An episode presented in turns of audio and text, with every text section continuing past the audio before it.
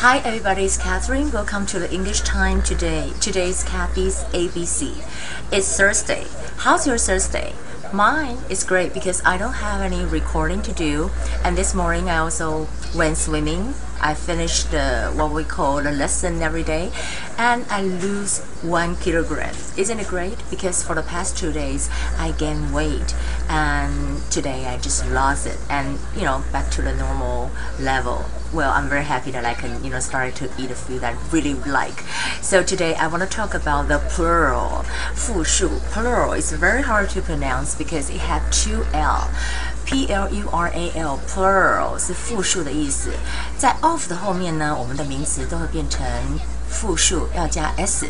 那有一些名词是集合名词，比如说 people，people 它并没有加 s，but people 就是呢，啊一些人在一起，所以它本身是复数，所以它后面的动词 verb 你不能够再加 s 了。OK，that that is a kind of simple grammar，but you know I just wanted to know that and when you um said it in the conversation way, then people would understand.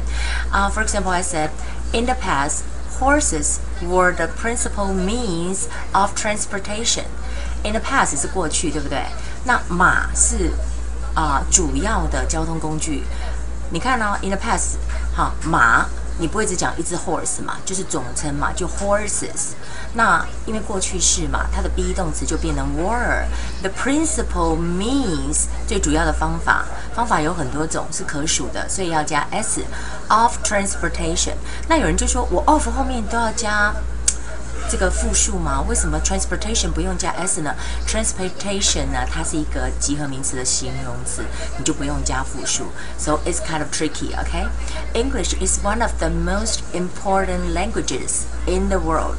English，你看呢？English 它是一个啊 capitalize 英文 is one of the most important languages，因为在 of 的后面，所以你 languages 要加 s in the world. 好，all of the guests enjoy themselves at the reception. Reception 是那个接待的酒会啊。All of the guests, all of the guests, guests 是可数，不是 one guest，而是 guests 要加 s.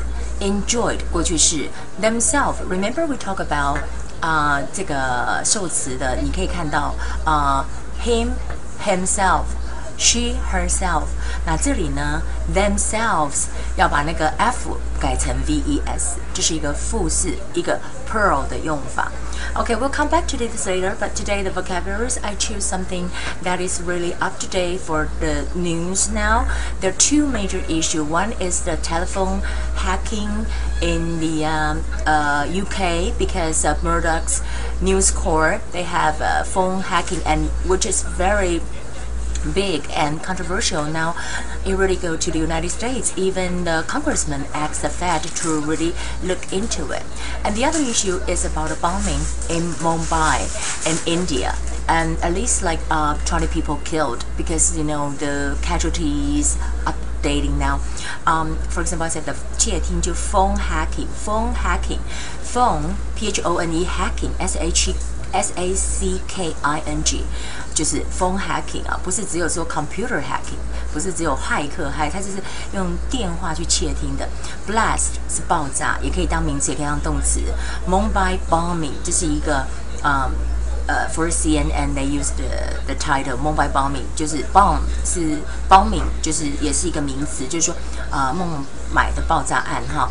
News Corp drops B Sky B，就是说 Murdoch 的 News Corp 新闻集团 drops drops 是什么？放掉的意思，放弃了 B Sky B 啊，B Sky B 呢，就他本来要来买的这么一个集团呢，天空集团，他放弃了。那你也可以用讲到放弃，你也可以用 abandon 遗弃、放弃啊，abandoned abandoned 也是放弃的意思啊。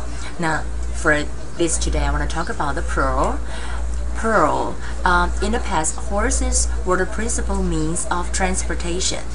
English is one of the most important languages in the world.